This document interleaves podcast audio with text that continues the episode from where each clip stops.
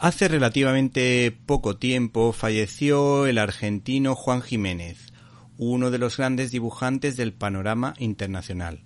y por una serie de circunstancias nunca habíamos podido hablar de él. Sin embargo, la espera ha merecido la pena porque la editorial ECC ha sacado a la palestra una joya del género bélico como as de pique. Y es que en los años 70 los tebeos de militares del siglo XX estaban de capa caída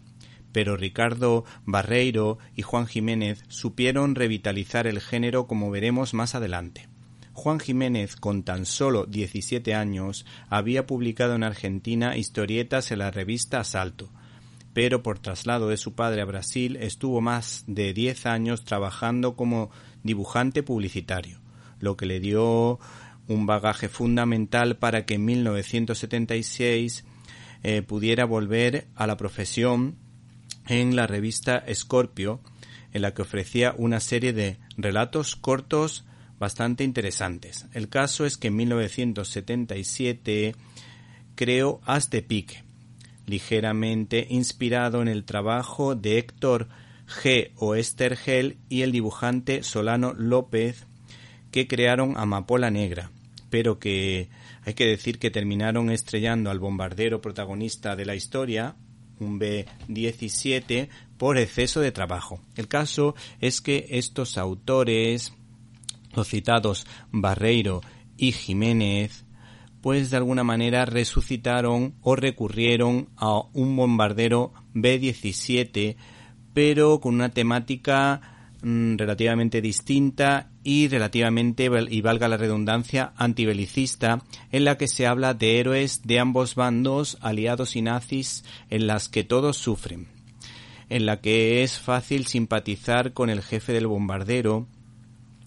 y con esas historietas cortas de 10 páginas cada una de un nivel extraordinario, como una historia sin palabras, obra maestra, que es una maravilla del arte secuencial y que se titula Una misión de rutina y que permite una reflexión sobre el sufrimiento y que permite una reflexión sobre el sufrimiento de la población civil o por ejemplo ese capítulo doble en el que sus autores se posicionan desde el punto de vista de los dos bandos antes de que lo hiciera Clint Eastwood con cartas de Seiwajima y bandera de nuestras padres. Hay que decir que este cómic se titula Dresde Infierno Nocturno, Dresde Infierno Diurno, que habla precisamente del célebre bombardeo de esa mencionada ciudad. Permiso en Londres es una gran historia de amor tipo Tiempo de amar, Tiempo de morir de Douglas Sear protagonizada por John Gavin, aunque yo tiendo siempre a pensar que es Rojason, pero lo he podido comprobar porque el parecido de ambos es bastante, bastante grande. Por otra parte también recuerda este corto, este cómic corto a El puente de Waterloo protagonizada por Robert Taylor y Vivian Leigh.